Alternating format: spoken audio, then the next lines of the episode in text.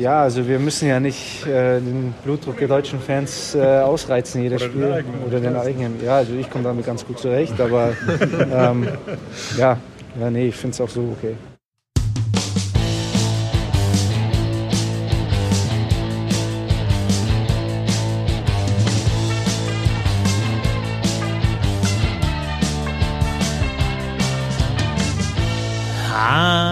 Habe die Ehre. Schön, dass ihr dabei seid. Ich bin Christoph Fetzer. Bissl Hockey geht immer. Nico Stomm und die deutsche Nationalmannschaft reizen dieses Mal den Blutdruck nicht aus. Es ist der erste wirklich ganz souveräne Sieg bei diesem Turnier.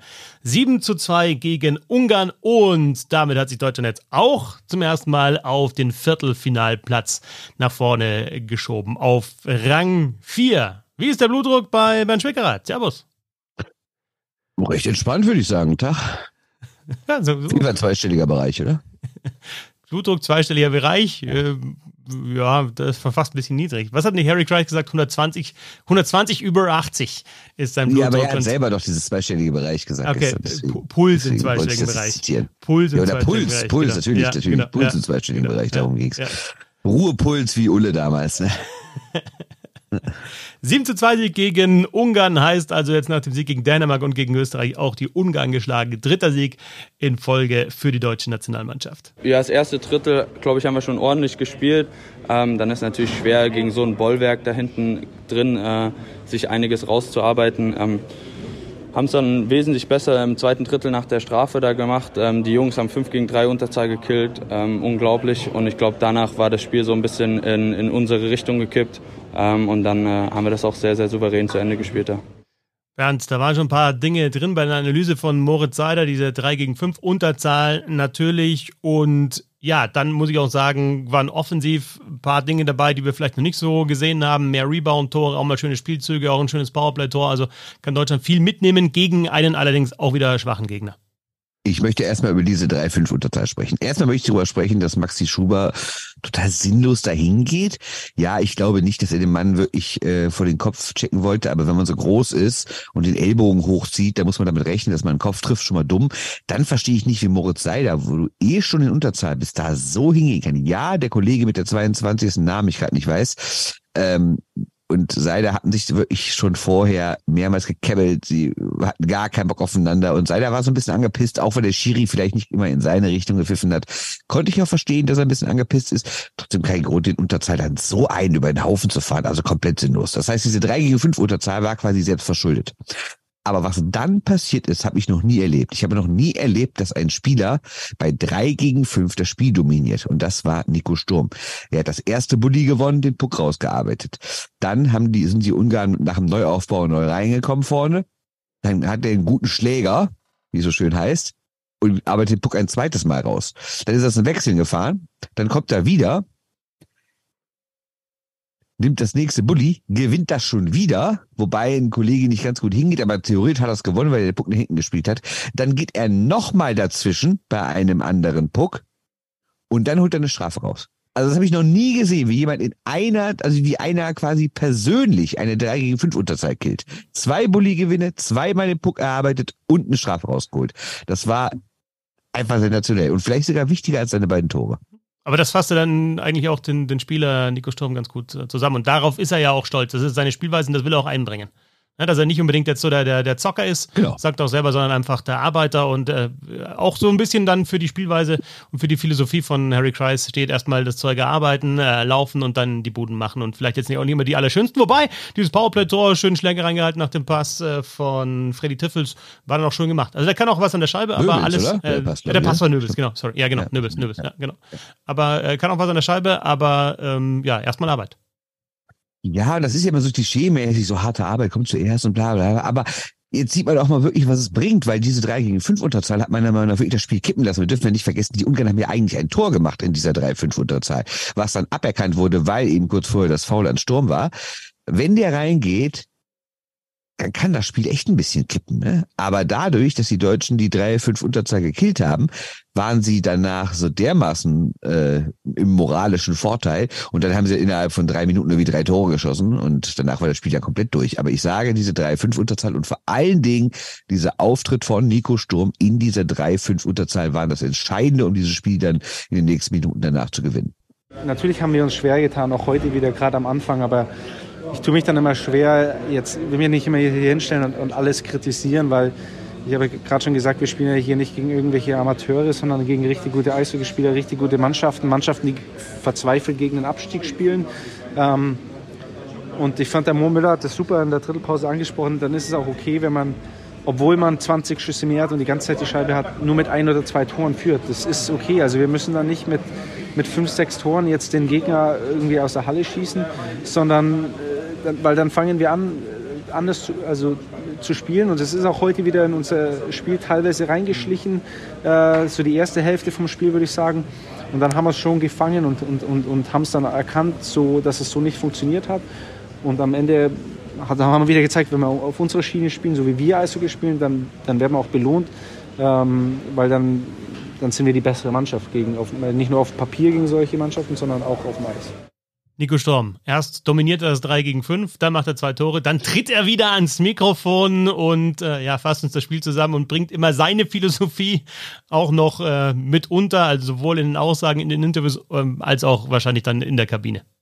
Ja, absolut. Ich habe gestern äh, einen Text über ihn geschrieben für die Frankfurter Allgemeine und dann habe ich das mal so beschrieben beim, beim, beim, beim ähm, ersten Absatz, beim Einstieg, wie wir Profis sagen. Ähm, er ist halt, also es gibt da diesen langen Gang, wenn man vom Eis kommt, diesen klassischen Mixed Zone Gang, wo dann diese Werbetafeln sind, die, man im Hintergrund sieht. Und da geht man so um die Ecke und normal, der, der ist natürlich viel länger als normalerweise jetzt in der, in, in, der Liga. Sagen wir mal so, wenn du den normal lang gehst mit Schlittschuhen da auf diesem Teppich, dann brauchst du da schon so zwei Minuten lang, ne? Nico Sturm schafft ihn nie unter zehn. Weil Nico Sturm nach jedem Spiel von allen angehalten wird. Vom internationalen Fernsehen, vom deutschen Fernsehen, der mit mehreren Kamerateams und von mehreren Sendern da sind. Dann kommen die Radios-Leute, äh, da steht er. Dann kommen die internationalen Journalisten, dann kommen die deutschen Journalisten. Und jeder will jedes Spiel was von Nico Sturm wissen, weil er in jedem Spiel einer der Besten ist, wenn nicht der Beste, und weil er wirklich extrem gut reden kann. Es ist wirklich mit ihm in der Mixo zu stehen, ist aus Reportersicht ihn Genuss, weil er bringt immer was. Er bringt immer ein gutes Zitat, er bringt immer was Ehrliches. Es sind keine Phrasen und wenn die nicht gut spielen, dann ist er auch keiner, der irgendwas schön redet, sondern der ganz klar sagt, das war nicht gut, das war nicht gut. Und ich finde es schon bemerkenswert, das habe ich auch in dem Text geschrieben, wenn man überlegt, dass der ja gerade erst vor ein paar Wochen seine Nationalmannschaftsdebüt gegeben hat und gerade seine allererste WM erlebt. Nun ist er natürlich kein normaler Debütant, der irgendwie 21, 22 ist. Der Mann ist 28 Jahre alt, hat schon Stanley Cup und so gewonnen. Das darf man nicht vergessen. Aber trotzdem kommt der ja mehr oder weniger neu in diese Kabine. Und nicht nur auf dem Eis so zu dominieren, sondern sich auch danach hinzustellen und so klar seine Meinung zu sagen und auch die erste Reihe richtig zu kritisieren mit Aussagen wie, ja, welche Faxen an der blauen Linie und sowas. Das muss er auch erstmal bringen, ne? Aber er kritisiert, wenn zu kritisieren ist. Und er lobt natürlich dann auch, wenn zu loben ist. Unter anderem die erste Reihe, beziehungsweise in dem Fall JJ Pitaka. Gerade JJ nach dem letzten Spiel äh, war sicherlich äh, angefressen ähm, und hat heute gezeigt, dass äh, ja, er, wenn er die richtigen Entscheidungen trifft mit der Scheibe, unser ja, unser bester Stürmer technisch ist, vom Schießen her äh, sowieso. Ähm, und wenn er sein Ding spielt, ich glaube, so wie er auch in, in Buffalo spielt, ist er unser bester Stürmer. Und ähm, freut mich, dass es für ihn heute so gut geklappt hat und dass er jetzt hoffentlich äh, zur richtigen Zeitpunkt äh, des Turniers äh, seine beste Form findet, denn äh, der ist unglaublich wichtig für uns, ist doch vollkommen klar. JJ Pedaka, wir haben letztes Mal ähm, ausführlicher über die erste Reihe gesprochen. Die sah dieses Mal anders aus mit Kahun, Petaka und eben da wieder Tiffels drin. Also Nöbels wieder raus, wieder umgestellt von Harry Kreis und Petaka macht ein Tor, Schuss aus Spitzenwinkel, schön versteckt und dazu drei Assists. Also vier Punkte Spiel von JJ Petaka. Das heißt, die richtige Antwort dann darauf, dass ihn Harry Kreis ja im Spiel gegen Österreich gebencht hat. Ja, aber es gab zunächst mal eine Szene, äh, da hat man noch gesehen, dass das ein bisschen nachhängt. Erstes Drittel, ähm, da steht er auf einmal allein vorm Torwart und den kann man reinmachen. Also natürlich, der Torwart hat auch gut gehalten. Ich sage jetzt nicht, dass da irgendwie ein Sack Mehl im Tor steht oder so. Ne? Das war schon ordentlich gehalten. Aber danach war Peterka extrem gefrustet. Da hast du richtig gesehen, weil die Kamera hat den dann auch eingefangen. Was wird das vom Videowürfel? Werden ja in den Pausen, es gibt ja hier drei Powerbreaks, werden ja immer noch so mal schnell Highlights gezeigt, wenn ja nicht gerade irgendwelche verrückten Mitmachspielchen stattfinden.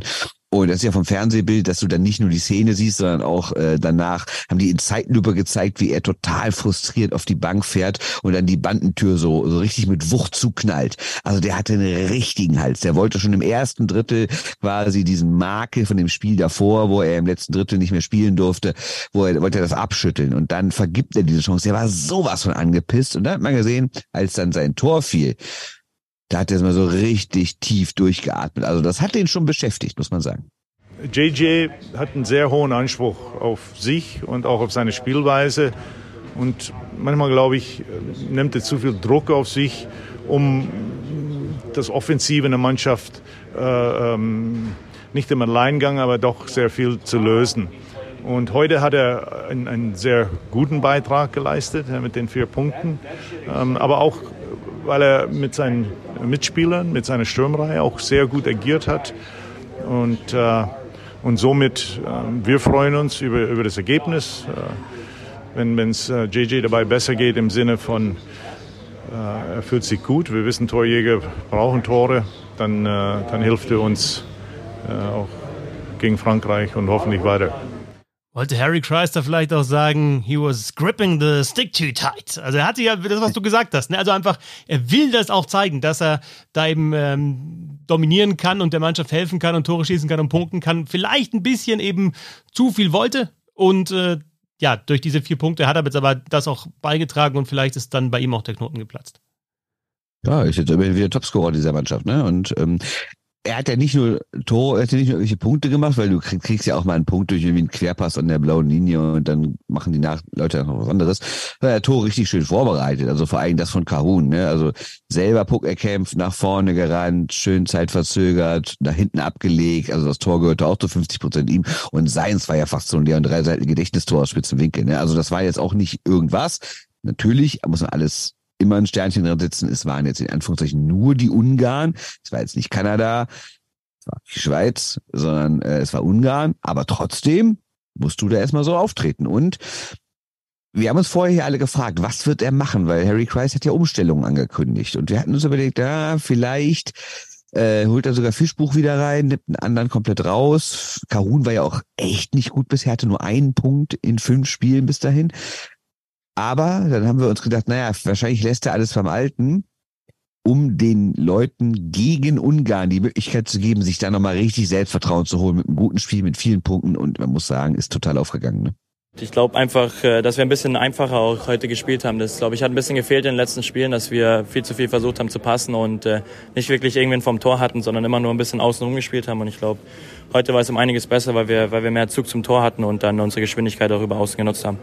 JJ Petaka und dieses Tor, das du schon angesprochen hast, das ja auch Kahun dann sicherlich Selbstvertrauen gegeben hat. Petaka ja. auf Kahun war ja genauso. Er geht wirklich durch. Petaka hat ja auch Tempo, hat ja so auch schon mal ähm, eine Bude gemacht. Ne? Äh, du erinnerst dich an, äh, das war gegen, äh, weiß ich gar nicht mehr, wo er da aus dem, gegen Österreich, oder? Wo er aus dem Drittel wieder reingegangen ist und dann ins kurze Eck geschossen hat.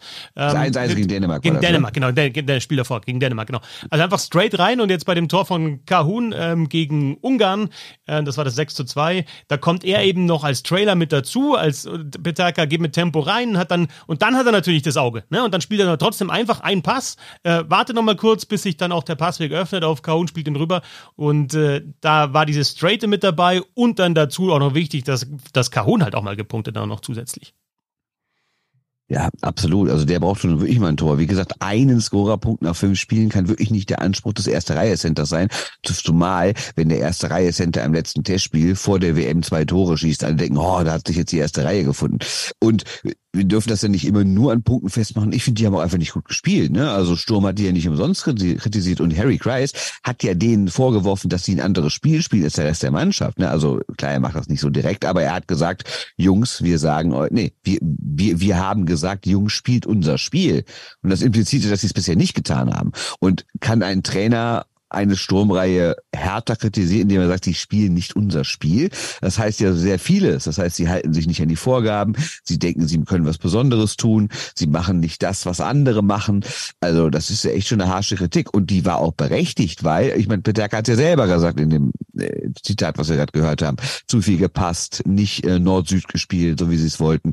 Und Kahun war auch so ein, war auch so ein Beispiel dafür. Der ist ja dann häufig mal auch nach irgendwelchen Wechseln frustriert auf die Bank gefallen gefahren und saß dann da irgendwie und du dachtest, was ist los mit dem oder wenn er an uns vorbeigegangen ist. Ähm, also um wieder dieses Mixzone-Thema aufzumachen. Man sieht ja richtig, ist jemand zugewandt, hat jemand Bock auf Gespräche, will jemand was loswerden oder versucht jemand irgendwie an uns in Anführungszeichen unerkannt vorbeizukommen. Und so Kahun ist jetzt zwei Spiele lang auch Kopf nach unten, keinen Blickkontakt suchen, damit er bloß nicht angesprochen wird. Ne? Und das auch meiner Meinung nach zu Recht, weil er wusste, was habe ich denn gerade zu erzählen, Gutes, ne? Und Schlechtes wollte er halt nie erzählen. Ja, Dominik ist auch so ein Spieler, der, der einen sehr hohen Anspruch hat und äh, sehr viel Verantwortung äh, annimmt, äh, auf sich nimmt äh, für das Offensive, für sein Spiel. Äh, freut mich auch für ihn, ähm, dass er da, äh, und, und ich beurteile es nicht nur nach Punkten oder Tore, man hat gesehen, dass er, dass er ein gutes Gefühl hat über sein Spiel heute. Also die Reihe mit Kahun, mit Petaka und jetzt wieder mit Tiffels punktet gegen die Ungarn. Die Vojo-Reihe funktioniert eh. Sowieso die Sturmreihe. Ja, ja, ja, ja, was? Der Vojo, ja, die funktioniert. Staröberg hat wieder getroffen, ne? Und wieder war es ja, auch. das 1-0. Und ja, genau. alle waren wieder beteiligt, ne? Ja, genau. Tomi hm. legt, legt ab auf, Tomi, auf Schütz. Nee, nee. Tomi erkämpft den Puck. Ja, legt ihn dann auf Schütz, ab. genau. Genau. Vojo, wie du als, als Embedded Man da sagst, äh, hat er den Nachschuss reingemacht. Also drei, drei Reihen funktionieren, jetzt fehlt noch eine. Hauptsache ist, ein, ein, ein, ein Teil der Mannschaft scored. Es muss nicht immer alle Reihen sein. Ähm, es gibt Momente, wo die haben auch ein paar gute Chancen gehabt, äh, die Jungs. Ähm, ja, wichtig ist, dass und das Ergebnis hat gestimmt, 7 zu 2. Prozess war gut. Äh, sind ein paar Situationen, wo ich denke, wir würden die gerne nochmal wiederholen, Angriff, Scheibenverlust und so weiter, aber das gehört auch irgendwo dazu, das, das sind die Jungs selber sehr kritisch, ähm, aber ich beurteile die Leistung nicht äh, alleine an, äh, an die Punkte, die sie produziert haben. Wir haben gut gespielt und auch ihr Beitrag geleistet. Da geht es jetzt um die Reihe Nöbels, Kastner und äh, Widerer. Aber ist ja auch wirklich so, wenn du, wenn du zwei bis drei Reihen hast, die dann auch mal im Wechsel scoren können, dann ist das schon mal ganz gut. Und vielleicht äh, ja, gibt es dann im nächsten Spiel gegen Frankreich dann auch ähm, ja, von, von den dreien eben Punkte. Aber wichtig war jetzt, glaube ich, wirklich mal, dass eben auch die eigentliche Scoring-Line ne, mit, mit, mit, mit Kahun, mit Petaka und dann, je nachdem, wer mit dabei ist, dass die eben ähm, auch wirklich mal punktet und sich das Selbstvertrauen holt. Insofern auch äh, vom Coaching her, das, was du angesprochen hast, lass die zusammen, gib ihnen Selbstvertrauen, auch, auch gut gemacht von Harry Kreis. Ja, wobei natürlich auch sagen muss, äh, das hat auch ein bisschen gedauert. Ne? Also das erste Tor macht die vierte Reihe, dann im zweiten Drittel funktioniert lange Zeit wirklich nichts. Und wenn das 1-1 fällt, was ja bei einer 3-5 Unterzahl durchaus passieren kann, ist es auch ein anderes Spiel. Danach macht Seider das Tor, dann zweimal Sturm und erst dann war es durch. Also das war, und das 2-0 fiel, glaube ich, in der 36. Minute. Also das war jetzt auch nicht von A bis Z eine mega souveräne Vorstellung gegen Ungarn. Das muss man dann auch sagen. Und erst im letzten Drittel haben dann auch die Leute aus der ersten Reihe getroffen. Also es ist noch trotzdem Luft nach oben bei dieser Mannschaft. Ne? Nur weil jetzt einmal irgendwie ein Fünf-Tore-Sieg war gegen Ungarn, braucht man nicht denken, die würden jetzt äh, ganz easy durch dieses Turnier fliegen. Ne? Also ich glaube auch, dass dieses Spiel gegen Frankreich, was sie ja nach allem, was man jetzt weiß, gewinnen müssen, wird auch nicht so ganz einfach, glaube ich. Ne? Und danach, wenn dann Top-Teams aus der Gruppe A kommen, was ja dann die Schweiz wäre, weil Deutschland kann nur noch maximal auf Platz 4 kommen und die Schweiz hat den Platz 1 schon sicher in der anderen Gruppe. Also da reicht so eine Leistung von den, von den ersten 30 Minuten aus dem Ungarn-Spiel auf gar keinen Fall. Ja, ähm, und es, genau, und man muss auch sagen, so Rebound-Tore haben sie jetzt gemacht, aber diese Rebounds gibt es gegen bessere Nationen teilweise nicht. Also der, der Schuss von, von Schütz war auf dem Schoner, aber auch dieses Rebound-Tor von Sturm, da, da geht der Schuss äh, genau auf den Körper des Torwarts. Den äh, lässt ein Schweizer, kanadischer, tschechischer Torwart nicht so prall. Insofern machst ja. du natürlich jetzt gegen diese Nationen machst du die Tore, die machst du vielleicht gegen andere nicht. Aber ja, wir, noch ist es ja nicht so weit, Viertelfinale. Du musst Frankreich noch schlagen. Ähm, und dann, ja, äh, Viertelfinale gegen die Schweiz, sagst du schon. Und, und lass uns noch kurz auf die andere äh, Gruppe blicken, denn ich habe da zur Schweiz äh, eine Einschätzung von einem anerkannten Eishockey-Experten mir abgeholt. So, kurz darüber reden, wie die Schweizer schon wieder durchdrehen? Weil die da irgendwie gegen drei Hobbymannschaften gewonnen haben, reden die ja schon wieder vom Titel. Das ist wieder sensationell, was in der Schweiz abgeht. Die beste Mannschaft überhaupt. Bernd Schwickerath, ich will dich Kreide, du, äh, Kreide fressen du hören. Ich habe gestern die ganze Zeit während dieses, während dieses Spiels gedacht, ey, jetzt gewinnen die das auch noch, da muss ich hier noch zurückrudern. Und jetzt hast du es natürlich äh, schön so geschitten. Ich habe ja auch gesagt. Warte ne, mal, warte äh, mal, ich bin ja nicht so fies. Ich bin ja nicht so fies. Ne? Okay, ne? Ich, ich, ich spiele auch noch das, was du danach gesagt hast. Ja? Ich will ja hier nicht vom Bus schubsen. Ja? I don't wanna throw you under the bus ich sage gar nicht, dass die schlecht spielen, ganz im Gegenteil, die Schweiz spielt super. Aber sollen wir nicht erstmal abwarten, wie die mal gegen eine Top-Mannschaft spielen, bevor hier irgendwie wieder was erzählt wird? Also es ist schon wieder, es ist jedes Jahr das Gleiche. Jedes Jahr fliegt die Schweiz durch die Vorrunde und alle sagen, wow, ist die Schweiz gut. Dieses Jahr sind sie dran. Und meistens sind im Viertelfinale Ende, ja, ich weiß, sie sind jetzt auch zweimal ins Finale gekommen, so ist nicht, 13 und 18. Und dann, natürlich hat das, haben die eine tolle Entwicklung genommen. Natürlich sind da auch sehr gute Spieler bei und sie schaffen es auch besser als andere Nationen, ihre NHL Spieler am Ende des Jahres, trotz langer Playoffs teilweise, nochmal rüberzuholen. Deswegen will ich gar nicht schlecht über die Schweiz reden. Mir geht's nur immer um diese übertriebene Euphorie, die da herrscht. Deswegen bleibt doch alle mal locker, Leute. Der Katzen haben wir doch nachher wieder groß. Ja, aber jetzt haben sie gegen diese guten Nationen ja auch gespielt. Kanada geschlagen, Tschechien geschlagen. Also die Gruppenphase nicht so schlecht von der Schweiz. Aber das große Aber, logisch, du kannst dann in einem Spiel halt auch wieder ausscheiden und dann ist das ganze Turnier wenig wert unter diese Gruppenphase. Genau, äh, ich meine, sie haben jetzt 18 Punkte nach sechs Spielen, besser geht's nicht. Sie hatten aber auch Gut gerechnet, zweimal. Stark. Bitte? Stark gerechnet. Ja? Besser als 18 Punkte nach sechs Spielen geht nicht. So ist, da, so ist er. Da, dafür so bist du da. Dafür bist du da. NRW-Abi, was willst du machen? Auf jeden Fall, äh, äh, die haben aber auch zweimal die haben aber auch zweimal schon 20 Punkte gehabt, unter anderem vergangenes Jahr. Und wenn ich mich recht entsinne, sind die Schweizer dann nicht Weltmeister geworden. Also, ich will nicht schlecht reden, wie ich gerade schon mal sagte, oder gestern sagte, was du gerade eingespielt hast, oder vorgestern, ich weiß gar nicht, ich komme schon durcheinander. Nein, die Schweiz spielt eine super Vorrunde und die werden viel, wahrscheinlich auch gegen Lettland das letzte Spiel gewinnen. Dann haben sie 21 Punkte, das wäre ein ewiger Rekord für sie. Ähm, und dann sind sie natürlich, egal ob es dann gegen Dänemark oder Deutschland geht, wirklich Favorit. Sie sind dann heiß drauf. Sie haben diverse NHL-Spieler bei, die alle funktionieren. Sie kriegen kaum, kaum Tore rein. Sie schlagen jetzt auch die Top-Teams wie Kanada und Tschechien. Alles wunderbar. Aber naja, in den letzten Jahren wurden dann so ein paar K.O.-Spiele gegen Deutschland auch mal verloren, obwohl man vielleicht auch da auf dem Papier die bessere Mannschaft war. Und wenn das in den Köpfen anfängt zu rattern, dann warten wir mal ab. Aber trotzdem würde ich sagen, so wie es jetzt ist, sind die Schweizer mindestens mal ein guter Halbfinalkandidat. Was dann passiert in einem Spiel, weiß man ja nie. Hast du die, die Kabinenansprache von Nico Sturm da schon so ein bisschen vorgeschrieben? Jungs, das ist bei denen in den Köpfen drin. Ich war da zwar nicht dabei die letzten Male, aber ich habe das gesehen, wie ihr die geschlagen habt. Die putzen wir wieder weg. So in die Richtung. Also ich glaube schon, dass in den Köpfen ist. Also ja. ernsthaft. Jetzt, jetzt mal, stell dir mal vor, die Deutschen gehen irgendwie in der fünften Minute durch ein Überzahlspiel in Führung und dann vergeben die Schweizer vier Großchancen im ersten Drittel, weil Niederberger äh, das Spiel seines Lebens macht. Dann sitzen die aber schon in der ersten Drittelpause in der Kabine, denken sich, was, was passiert denn doch wieder? Doch bitte nicht schon wieder gegen diese komischen Deutschen da. Hm. Aber warten wir mal ab. Lass die Deutschen erstmal weiterkommen, weil theoretisch kann Deutschland ja selber zwölf Punkte holen und gar nicht ins Viertelfinale kommen. Wenn die Dänen nämlich ihre beiden Spiele gegen Schweden und Finnland gewinnen, dann scheidet Deutschland mit zwölf Punkten aus, was glaube ich auch noch nie gegeben hat bei so einer WM. Aber ich gehe jetzt auch nicht zwingend davon aus, dass die Dänen, dass die Dänen die Schweden und Finnen schlagen, aber es ist theoretisch möglich. Und dann kommt ja der nächste Schritt. Also klar wäre das ein Viertelfinale und du hast die Chance aufs Halbfinale. Aber was ja über dem Ganzen noch schwebt, ist ja auch die Olympia-Qualifikation. Und da geht die Rechnerei jetzt aktuell auch los, auch in der Bissel Hockey-Fankurve.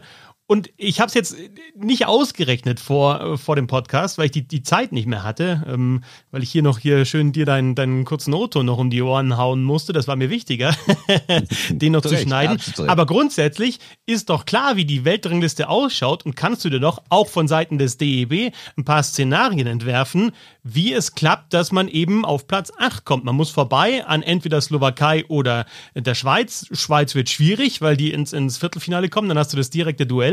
Aber es ist doch ganz klar aufgelistet, äh, welche Turnierergebnisse wie viel zählen, wie viel Nein, Prozent, wie viele Punkte. Das nicht. ist eben nicht ganz okay. klar ausgerechnet. Also was ist das Problem? Warum wissen wir nicht, was, was Deutschland braucht, um zu, sich für Olympia zu qualifizieren? Weil diese Liste nicht mehr öffentlich ist. Das war früher immer so. Und ein Kollege von mir, der Thomas Lipinski vom Sportinformationsdienst, hat jetzt über Tage versucht, die IHF anzusprechen. Und es gibt einfach keine Antwort, weil es gibt ja dieses 2020er Turnier was ja abgesagt wurde wegen Corona. Und niemand weiß, wird das komplett rausgerechnet, wird das anteilig berechnet, wird einfach die damalige Weltrangliste als WM-Ergebnis gesehen. Es ist alles nicht klar. Und auch beim Deutschen Eishockeybund, da wurde auch nachgefragt, wie sieht das aus? Was müsst ihr genau machen? Auch da heißt es immer, wir wissen es nicht, wir haben keine Info von der IHF. Das wird in den nächsten Tagen erst kommen, was ich schon mal totales Unding finde. Aber man kann sich grundsätzlich schon überlegen, man muss das Turnier besser abschneiden als die Slowakei oder die Schweiz. Und die Slowakei hat ja immer noch die Chance, ins Viertelfinale zu kommen, auch wenn die nicht ganz so hoch ist, aber sie ist zumindest da. Wenn die es aber nicht schaffen, die Slowaken, und die Deutschen kommen ins Viertelfinale, dann ist die Wahrscheinlichkeit relativ hoch, dass die deutsche Mannschaft sich direkt für Olympia qualifiziert. Aber wenn das nicht passiert, dann muss natürlich durch ein Qualiturnier. Und insgesamt, wir wissen es nicht. Bei der Slowakei haut natürlich, hauen natürlich die Olympischen Spiele positiv rein. Ne? Also die Olympischen Spiele 2022, da haben sie ja. dann in dieser Weltrangliste, das, die wird, wird jetzt die aktuelle, die wir haben, da werden die Olympischen Spiele mit 100 Prozent äh, gewertet und da haben sie ja dann fast 100 Punkte mehr geholt für die Weltrangliste als Deutschland. Deutschland Richtig. war bei der WM 2022 besser, Deutschland war bei der WM 2021 besser als die Slowakei, war auch WM 2020 hängt jetzt bei mir noch mit, mit 50 Prozent drin und so weiter und so fort. Also die letzten Turniere. Aber ja, diese aber Olympischen gesagt, Spiele. Ja, genau. Gefunden. Genau. keine Ahnung, wie das gewertet wird. Ja, ja okay, gut. also, also es ist, alles es ist nicht so, nur zu sagen, es ist nicht so, dass die Fragen nicht gestellt werden, sondern es gibt einfach die Antworten. Nein, natürlich werden die Fragen gestellt, ja. aber sie werden halt nicht beantwortet. Ja, okay, gut. Dann sind wir da auch schon ein bisschen schlauer, wenn auch nicht wirklich, aber klar ist auch besser sein als Slowakei und die also Schweiz. wir gehen jetzt Schade gleich, wir haben ja heute Montag, wir sind gleich beim Training und da sollen auch äh, natürlich nochmal Leute vom DEB da sein, jetzt abgesehen von über das Sportliche hinaus und da werden wir die Frage auch nochmal stellen. Was ist jetzt mit der Weltrangliste, was ist mit der Olympia-Quali? Keine Ahnung, vielleicht haben Sie mittlerweile Antworten, äh, dann werden wir die heute im Laufe des Tages bekommen. Okay, und dann würde ich sie auch für den Podcast nochmal ganz kurz äh, aufbereiten, damit ihr die Info natürlich auch hier bekommt. Ähm, Bernd, äh, ja, dann haben wir jetzt noch das Spiel gegen Frankreich, das Deutschland gewinnen sollte, auf jeden Fall und dann wohl rein ins Viertelfinale. Übrigens nochmal ganz kurz zurück zur Schweiz, da, hat es ein Feedback gegeben zur letzten Sendung, völlig richtig. Also ähm, äh, Hischia und wie wird der ausgesprochen? Ich glaube Siegenthaler, oder? Jonas Siegenthaler. die sind nicht, die sind nicht eine Runde früher ausgeschieden als Dreiseitel und äh, Grubauer, sondern sie sind halt früher ausgeschieden in dieser Runde und deswegen hatten sie mehr Zeit zu kommen. Nur das, um das ja, habe ja, ich genauso wie ich, äh, wie ich, äh, wie ich äh, Villach und ähm, Klagenfurt Kärnten zur, zur Wiege des deutschen Eishockeys gemacht habe, was natürlich einfach ein Versprecher war. Also äh, sind natürlich die Wiege des österreichischen Eishockeys und das, die Wiege des deutschen Eishockeys, Bernd, äh, klar, weißt du, ist nämlich Oh, sorry, jetzt habe ich dich äh, gemutet. Bayern, genau, wolltest du sagen. Ja, genau, richtig. Ja. Mhm. ja. äh, übrigens, heute natürlich, wo du das österreichische Eishockey sprichst, Heute Abend am Montag ist natürlich ein geiles Spiel. Österreich gegen Ungarn. Es geht wirklich darum. Gegen wen? ja, Österreich-Ungarn. Ne? falsch vorbereitet den Gag. Österreich-Ungarn gegen wen? Ja, ja, ja, ja, ja. Historiker-Gags, natürlich. Aber Österreich hat ja erst einen Punkt, das wirklich enttäuschend ist. Ungarn hat zwei. Und es geht wirklich um alles, ne? Also da kann es theoretisch, wie es das vor ein paar Jahren schon mal gab, zwischen, was war das, war das auch Italien, Österreich damals in der Slowakei 19? Ich weiß gar nicht mehr. Auf jeden Fall äh, kann theoretisch heute ein Penalty-Schießen darüber entscheiden, wer die Klasse hält. Ne? Also es wird wirklich schon ein heiß Duell am letzten Spieltag. Ungarn gegen Österreich es geht um alles für diese beiden. Und dann kommt ja noch hinzu, dass die sich teilweise eine Liga teilen, dass sehr viele Spieler sich kennen aus Vereinen, aus der Liga. Also das ist wirklich extrem brisant. Ähm, ja, wenn ihr Eishockey verzweifelten Abschiedskampf, wie Nico Sturm es so ähnlich genannt hat, ja, das kann man sich heute Abend angucken. Österreich gegen Ungarn. Genau, es war 2019 bei der Weltmeisterschaft. Italien gewinnt 4 zu 3 gegen Österreich im Penaltyschießen. Richtig. Genau, und ähm, ja, Dramatik. Und Anekdötchen, ich sitze auf der Tribüne, das, das Spiel habe ich mir nicht auf der Pressetribüne angeschaut, sondern bin so, wollte eigentlich das Spiel gar nicht gucken, bin so rumgelaufen da in Bratislava im Stadion und dann dachte ich mir so, ach komm, den letzten Drittel gucke ich mir jetzt doch mal an. Dann habe ich mich einfach auf die Haupttribüne gesetzt, weil du kannst mit der Akkreditierung, konntest du da einfach überall hin, war wahrscheinlich gar nicht erlaubt, aber völlig egal. Habe ich gemacht und hinter mir sitzt Pat Cortina, der natürlich Die Hard Italien-Fan war und wie der abgegangen ist, als sie es gewonnen haben, sensationell. Es war eines, eines der, würde ich sagen, Top 10 WM-Erlebnisse, die ich bisher hatte, mit Pat Cortina zusammen dieses Penalty-Schießen gucken. Das war echt schön. Ähm, entscheidender Penalty für Italien verwandelt durch Sean McMonagall, ja, ein Italo Kanadier, wie man vielleicht ja. unschwer erkennen kann. Ja, Pet Cortina ja auch. Ja, genau. Und, und, so schließt sich der Kreis. Bernd, ähm, das heißt, du wirst dann nach dem Spiel natürlich, wie wir das kennen, äh, auch also zwischen Österreich und Ungarn wirst du natürlich Stimmen liefern und natürlich zu den ungarischen Tönen auch gleich die Übersetzung oben drauf. Das machst du dann selber. So will ja, ich halt kennen einfach, ne?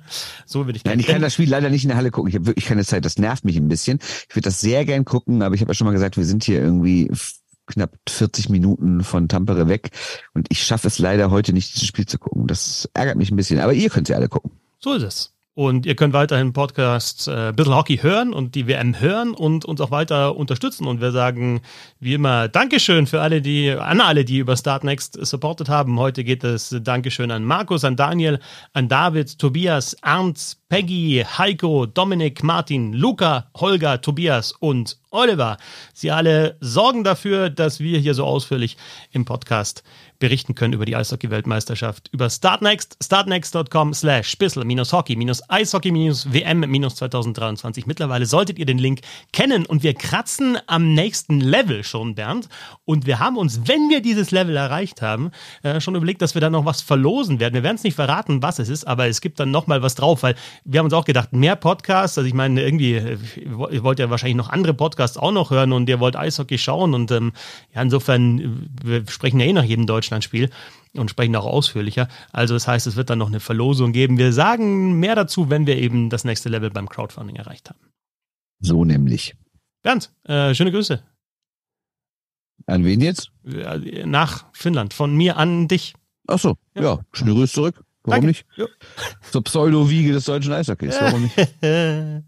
Danke fürs Zuhören und bis zum nächsten Mal. Servus! Tschö.